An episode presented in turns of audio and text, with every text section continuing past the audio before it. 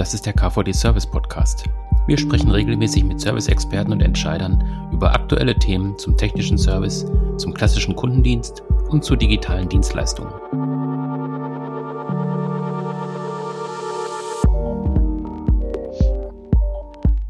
Ja, wir wollen heute über digitale Tools im Service sprechen und zwar mal ganz konkret. Also wie setze ich die Tools ein?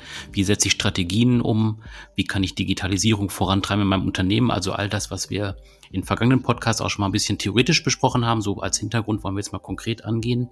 Ähm, dazu habe ich mir auch einen Experten eingeladen. Detlef Aden ist heute nochmal da von All for Cloud. Hallo Detlef. Ja, hallo Michael. Ja, schön, dass du nochmal dir die Zeit genommen hast, ähm, so dass wir auch so einen Eindruck direkt aus der Praxis bekommen können. Ähm, gerade wenn es halt um so Themen wie Digitalisierung geht, ist das, glaube ich, einfach wichtig aus meiner Sicht. Ähm, Zumal wir jetzt im KVD auch relativ viel über Dienstleistungswende sprechen. Auch erstmal so ein Begriff, der ja so ein bisschen weit weg ist, aber wenn man das so ein bisschen in sich äh, wachsen lässt, wenn man das so ins Unternehmen reinholt, äh, sagen wir mal Stichwort Nachhaltigkeit, Kundenorientierung, Geschäftsmodelle oder eben Digitalisierung, das sind ja so die Treiber, die wir da so kennen. Ähm, das ist jetzt erstmal dann so eine hohe Flughöhe. Das würde ich gerne halt so ein bisschen runterholen. Und vielleicht ähm, könntest du mir da so ein bisschen helfen, gerade beim Thema Digitalisierung? Wie sieht das aus mit digitalen Tools im Service? Was sind so die ersten Schritte, wenn ich jetzt einfach sage, ich habe hier meine Serviceorganisation und möchte jetzt loslegen? Was sind digitale Tools, mit denen man dann arbeiten kann? Ja, das ist eine gute Frage. Also ähm, ich denke mal, eine zentrale Veränderung im Service ist ja die Anwendung digitaler mhm. Tools auf der einen Seite, sowohl im internen Gebrauch als auch eben halt in der Kundenkommunikation, also von außen hin. Mhm. Die Herausforderungen liegen in der Kenntnis und vor allen Dingen in der Auswahl der Tools sowie deren, und das ist ganz wichtig, Folgenabschätzung des Einsatzes ähm, dieser Tools, zu wissen, was hat das für Folgen letztendlich für mich, für mein Unternehmen, für meine Mitarbeiterinnen und so weiter. Und ähm, Serviceunternehmen müssen sich ja mit vielen Fragestellungen und das auch in unterschiedlichsten Bereichen letztendlich auseinandersetzen, sei es das Thema Wissensmanagement beispielsweise oder die Automatisierung ähm, von, von Arbeitsprozessen, ähm, wo sie sinnvoll sind, wo sie weniger sinnvoll sind, ähm, wo ist eher manueller Prozess oder Eingriff durch den Menschen notwendig, wo eben halt nicht. Aber man muss immer schauen als ähm, Betriebswirt, sage ich jetzt mal, oder als Kaufmann, als Geschäftsführer in einem Unternehmen,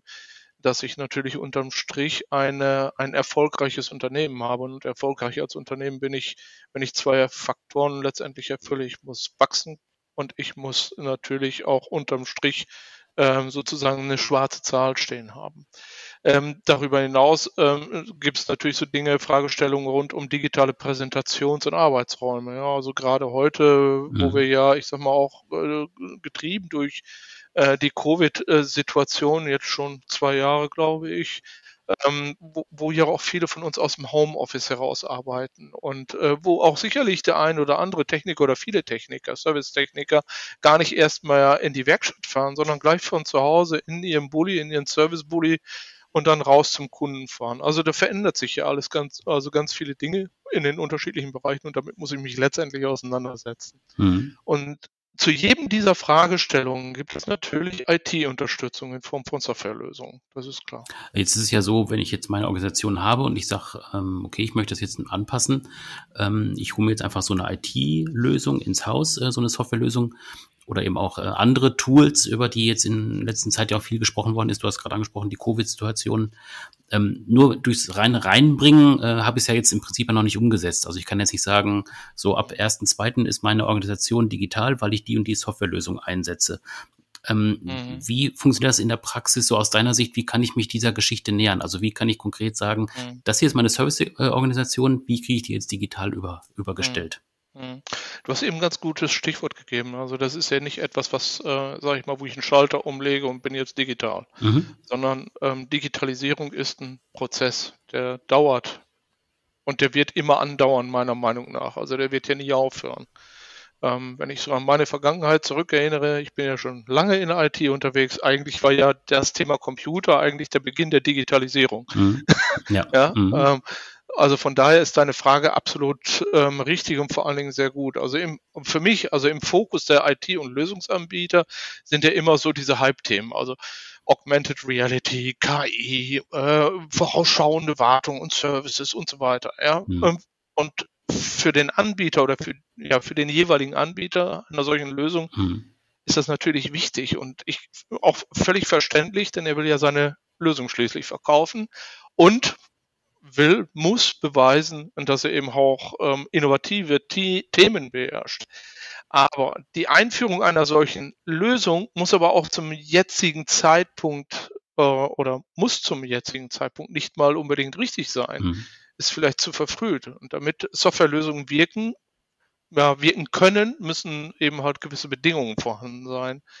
Und ich glaube, ich hatte in einem der vorherigen Podcasts das Bild vom Hausbau gezeichnet mhm, mal. Genau. Ähm, dort fange ich ja auch nicht mit der Solaranlage auf dem Dach an, wenn das Dach noch nicht existiert. Ja. Also auch, auch, wenn die Versorgung mit Strom natürlich wichtig ist. Ähm, aber ich kann damit nicht anfangen mit der Solaranlage, sondern ich muss Fundament oder Keller und dann Etage und dann Dach machen und dann kann ich die Solaranlage anbringen. Ähm, also von daher Step by Step. Also ich muss erstmal das Fundament. Und deswegen ist auch mein dringender Rat, behalten Sie die Themen im Blick. Aber evaluieren Sie Ihre Ist, also die, die eigentlich Ist-Situation im Unternehmen sollte jeder evaluieren. Ja.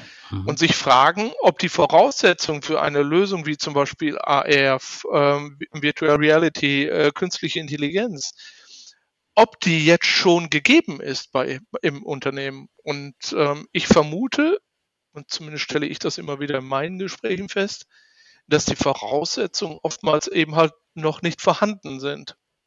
Und mich ganz persönlich stimmt es dann immer wieder traurig, ähm, zu sehen, dass dann doch mit der Einführung begonnen wurde. Und wenn man dann so nach ein paar Monaten oder vielleicht nach ein, zwei Jahren draufschaut, dann stellt man fest, dass niemand sagen kann, ob diese Lösung, die ich da eingeführt habe, eine, für das Unternehmen einen Mehrwert erbracht hat. Also ich kann es nicht messen oder niemand kann mir in Zahlen sagen, wo ist der Mehrwert, was hat es uns gebracht, sind eventuell Kosten reduziert worden oder ist die, ist die äh, Verfügbarkeit erhöht worden oder whatever. Ist meistens kommen da eben halt dann keine Fakten und keine Zahlen mehr raus. Und diesen Fakt letztendlich, den empfinde ich fast noch schlimmer, mhm. als dass ein solches Projekt dann ja auch sehr häufig scheitert weil es dann ja auch keine Akzeptanz findet, weil keiner sieht da irgendwo einen Mehrwert. Warum soll ich es dann nutzen? Ne? Und ähm, ich bin der Meinung, jede Lösung muss sich an ihrem ähm, Mehrwert äh, ja, messen lassen. Ja. Also meine Antwort auf deine Frage lautet, nicht die Anwendungsszenarien sind der Schlüssel, sondern hm. das Fundament. Hm, okay. Ähm, wenn wir jetzt bei diesem Bild bleiben, du hast das ähm, Thema Hausbau angesprochen und ähm, jetzt gerade auch mit dem Fundament abgeschlossen, damit ich mir das in der Praxis besser vorstellen kann ich will den Service hier zukunftsfähig machen, meine Serviceorganisation im Unternehmen oder eben, wenn ich tatsächlich ein reiner Dienstleister bin, eben meine Organisation komplett. Ähm, wie würdest du die ersten Schritte vorschlagen? Was mache ich in der Praxis? Also wie fange ich an, wenn ich meinen Servicebereich zukunftsfähig machen will? Mhm. Was ich mache, ist, äh, ich stelle immer die Frage, warum beschäftigst du dich denn da eigentlich mit? Aktuell funktioniert es nicht so, wie es gerade läuft oder welche Gründe oder Situationen haben sich ergeben, sich damit überhaupt zu beschäftigen? Mhm. Also Genau. Hm? Also es muss ja irgendwo, muss ja sozusagen so, ein, so, eine, so ein Initiator da gewesen sein, dass ich mich mit dem Thema überhaupt erstmal beschäftige.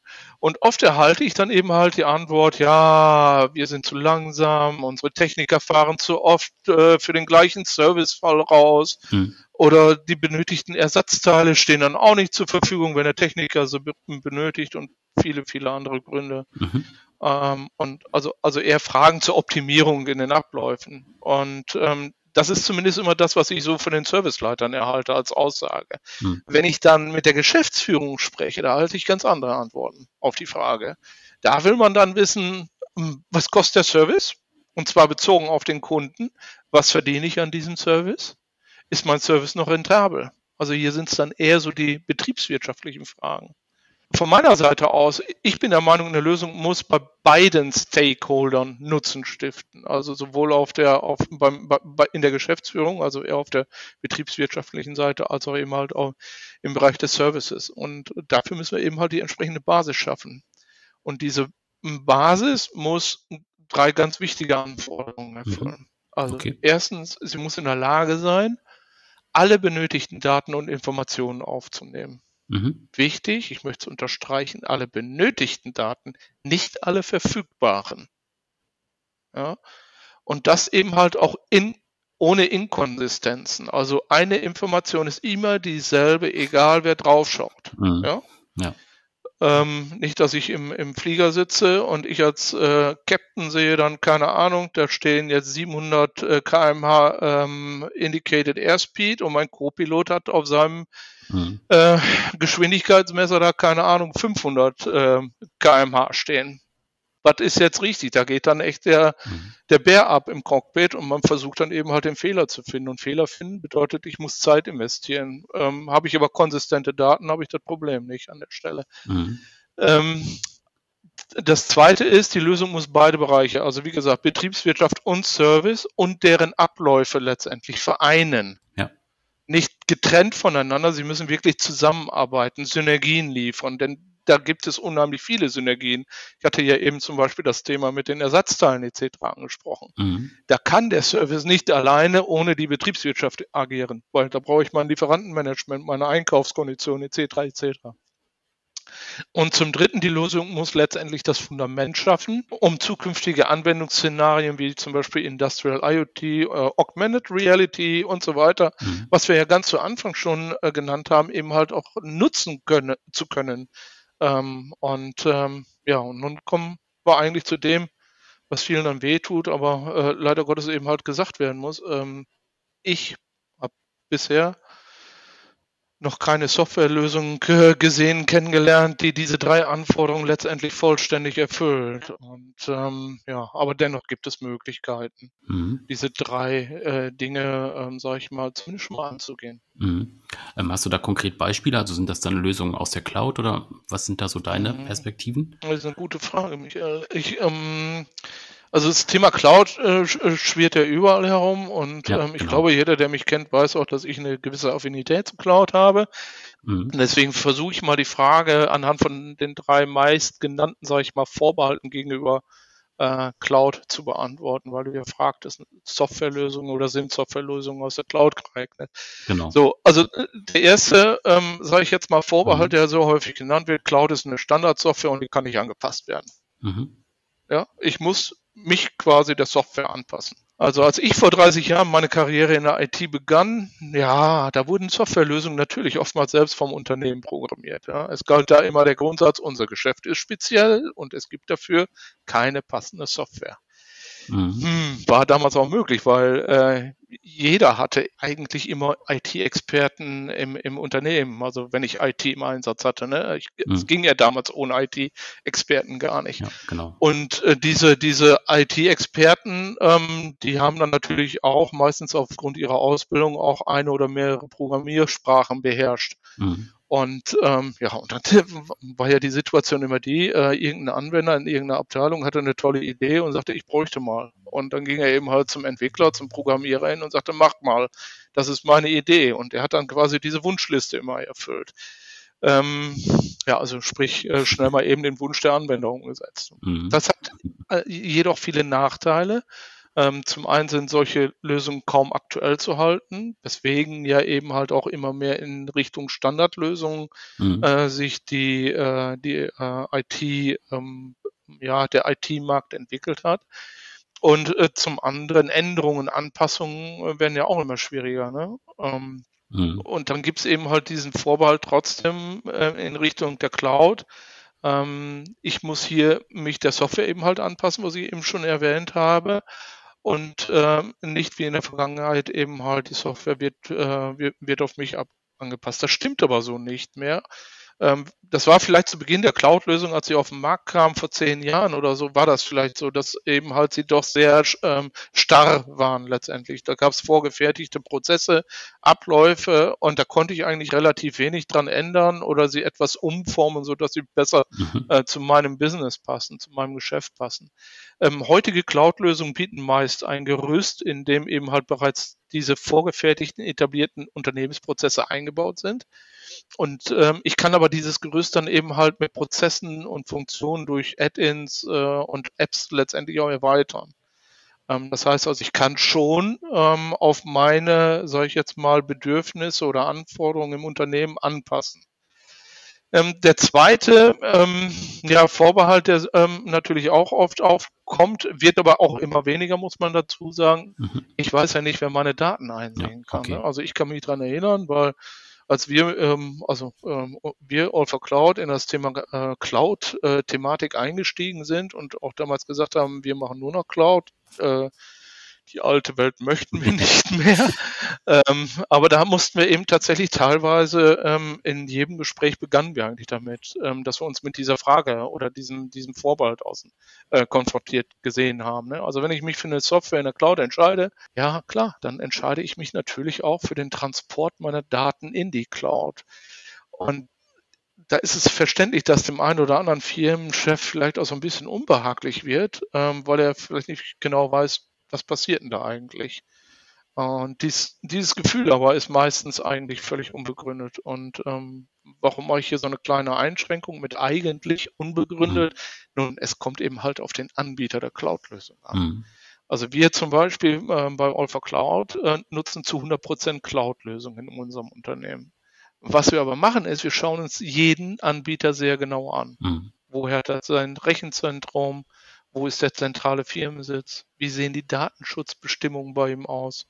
Und wenn ich dann zum Beispiel einen Anbieter habe, dessen Firmensitz und Headquarter in Europa ist, unterliegt er ja so oder so der Europä den europäischen ähm, Datenschutzbestimmungen. Mhm.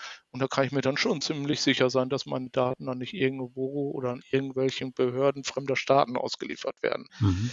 Ähm, der dritte Vorbehalt, meine Daten sind bei mir am sichersten. Mhm. Ja. Höre ich auch heute noch. Ähm, mein mhm. Haus, meine Burg, meine Festung. Mhm. Ja. Ähm, ja, und dann oft höre ich dann aber, wir haben eine Firewall, wir nutzen Virenscanner, USB-Sticks sind bei uns, äh, dürfen so oder so nicht angeschlossen werden. Mhm. Wir haben redundante Serversysteme, wir haben ein mehrstufiges Backup-System und unser Rechnerraum ist auch mit einer USV ausgestattet.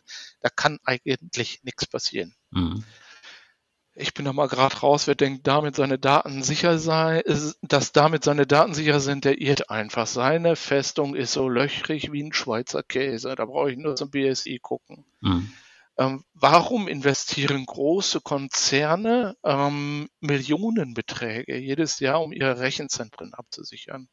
Das tun sie ja nicht wegen möglicher Stromausfälle oder um im Falle eines Falles einen Restore durchführen zu können oder im Brandfall, weil die Hardware komplett äh, neu errichtet werden muss, um die Daten dann wieder zurückspielen zu können auf die, auf die neuen Systeme. Nee, der wichtigste Grund, und da gibt es auch aktuell wieder eine Studie, ich glaube von der Allianzversicherung, ist, diese Unternehmen investieren so viel Geld, um ihre Daten vor Angriffen von außen zu schützen. Mhm. Das ist der Punkt Nummer eins auf der Liste, warum die Unternehmen dort so viel Geld investieren. So, und jetzt glauben aber leider Gottes viele kleine und auch mittelständische Unternehmen, dass sie ja eh nicht so im Fokus von den Cyberkriminellen stehen. Hm, das ist leider ein Trugschluss. Ähm, da gibt es so einige Studien, die kann ich mir beim, beim BSI angucken. Ähm, gerade diese Unternehmen mhm. sind ja an sich ein leichtes Ziel. Mhm. Ja, da hack, hacke ich mich rein durch eine Phishing-Mail oder whatever und äh, verschlüssele die Daten und dann äh, schicke ich dem Geschäftsführer anschließend eine nette Mail, hey, wenn du deine Daten wiedersehen willst, so wie du sie kennst, äh, äh überweis mir mal, keine Ahnung, irgendwie 1000 oder 10.000 Bitcoins. Mhm. Ja, das ist ein einfaches Ziel für jeden Hacker. Also von daher sind die äh, mittelständischen Unternehmen eher im Fokus der Cyberkriminellen, weil sie dort mit relativ wenig Aufwand Erfolg haben. Mhm. So, wenn ich aber jetzt meine Daten einem vertrauenswürdigen Cloud-Anbieter anvertraue, dann sind eben halt meine Daten dort, würde ich behaupten, und das sehe ich auch, oftmals deutlich besser geschützt, als ich es mir als kleineres Unternehmen leisten kann. Denn ich kann mir als mittelständisches Unternehmen sicherlich nicht Millionenbeträge ähm, beiseite legen, um eben halt mein Rechenzentrum und damit meine Daten äh, gegen solche Angriffe wirksam schützen zu können. Gut, 100% Schutz gibt es auch nicht bei den Großen, die viel, viel Geld investieren, aber der Schutz ist schon mal deutlich höher. Also ist schon ein großer Unterschied, ob ich 80% Schutz habe oder ob ich 95% Schutz habe. Mhm. Ja, um deine Frage dann schlussendlich zu beantworten, sind Softwarelösungen aus der Cloud geeignet? Ganz eindeutig ja. Ich gehe sogar so weit zu behaupten, dass Cloud-Lösungen die beste Wahl für mein IT-Fundament sind. Mhm. Ähm, und wie kann dieses Fundament jetzt äh, konkret aussehen? Also was, was hast du da vor Augen? Ähm, ja, als Unternehmen benötige ich ja eine IT, die eben halt, wie gesagt, meine, meine Geschäftsprozesse unterstützt. Mhm, also genau. Finanzbuchhaltung, Rechnungswesen, CRM, Lieferantenverwaltung, mhm. Spesenmanagement, was gibt's noch, Controlling und so ja. weiter. Gegebenenfalls noch ein Projektmanagement, weil ich eventuell auch äh, Projektplanung ähm, machen muss und äh, auch nachverfolgen will und äh, planen will, wie sieht das Projekt aus vom, vom, von der Zeit und so weiter. Zeiterfassung und, und viele andere sicherlich auch mhm. ähm, an, an, an, an, ja, ich sag mal, Aufgaben, ähm, Funktionen und Prozessen, die ich letztendlich mit meiner IT ähm, umsetzen will. Mhm. Und als Unternehmen, wenn ich dann technische An äh, Dienstleistungen anbiete, und da sind ja, ich denke mal, der größte Teil der Zuhörer hier unseres Podcasts, dann brauche ja. ich natürlich auch ein Service Management, ja, um Serviceanfragen und auch die entsprechenden Aufträge ab, äh, abwickeln zu können. Mhm, klar. So, und ganz ehrlich, mein Favorit ist dafür eine, eine ERP-Suite, also die möglichst alles das ähm, schon mal im Bauch hat und auch zur Verfügung stellen kann mhm. und die ich in der Cloud anmiete. Also ich bin eher bereit zu sagen, ich möchte nicht mehr für Lizenzen in dem Sinne bezahlen und ähm, äh, sondern ich möchte eigentlich eher äh, Funktionen und Prozesse konsumieren. Und das kann ich in der Cloud recht gut. Mhm. Ähm, und der schöne Vorteil dabei ist, dass mein Unternehmen und meine Mitarbeiterinnen, ähm, die können sich dann eben halt tatsächlich vollkommen auf die Kernkompetenzen meines Unternehmens konzentrieren weil den Betrieb und äh, das Thema Update und das Thema auch der Update-Projekte, die ja äh, oft, wenn so Release-Wechsel mal anstehen und ja auch mal eine ganze Zeit lang dauern können, damit habe ich als Cloud-Anwender nichts mehr zu tun, weil das übernimmt letztendlich mein Cloud-Anbieter, ähm, der, von dem ich diese Cloud-ERP-Suite äh, zum Beispiel bezogen habe. Mhm.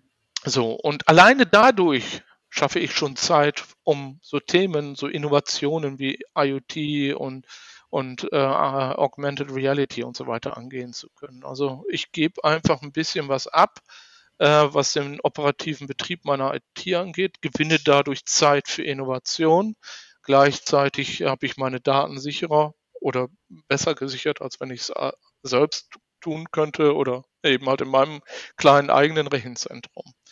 Ja, und dann gehe ich eben halt ähm, los. Ähm, ich was ich immer sage oder ich empfehle eigentlich den Unternehmen immer zunächst mit die, die Kernbereiche zu di digitalisieren. Ja, also äh, eben halt diese Sachen wie Finanzbuchhaltung, Rechnungswesen und so weiter. Und dann nach und nach immer weiter zu gehen und, mhm. ähm, und die Digitalisierung umzusetzen. Alles auf einmal zu wollen, ähm, ist in den meisten Fällen, sage ich mal, nicht realistisch, weil ich muss ja auch immer bei solch einer, Digi also bei solch einer Digitalisierung davon ausgehen, dass ich auch äh, den einen oder anderen äh, Mitarbeiter ähm, in dem Projekt ähm, entsprechend Zeit äh, zur Verfügung stellen muss, weil ähm, der Partner, Implementierungspartner oder der, der Cloud-Partner natürlich nicht äh, die eigenen äh, Geschäftsprozesse on Detail kennt. Mhm. Eine Plattform für alle Daten und Anwendungen wäre die Idealvorstellung. Ich weiß, das funktioniert nicht immer.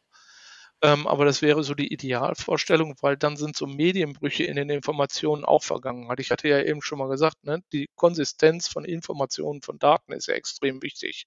Mhm.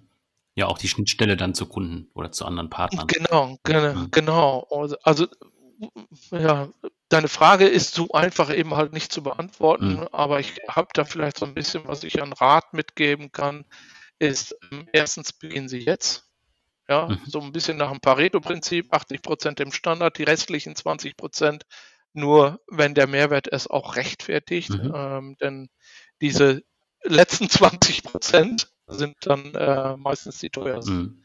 ähm, bei solchen äh, Projekten.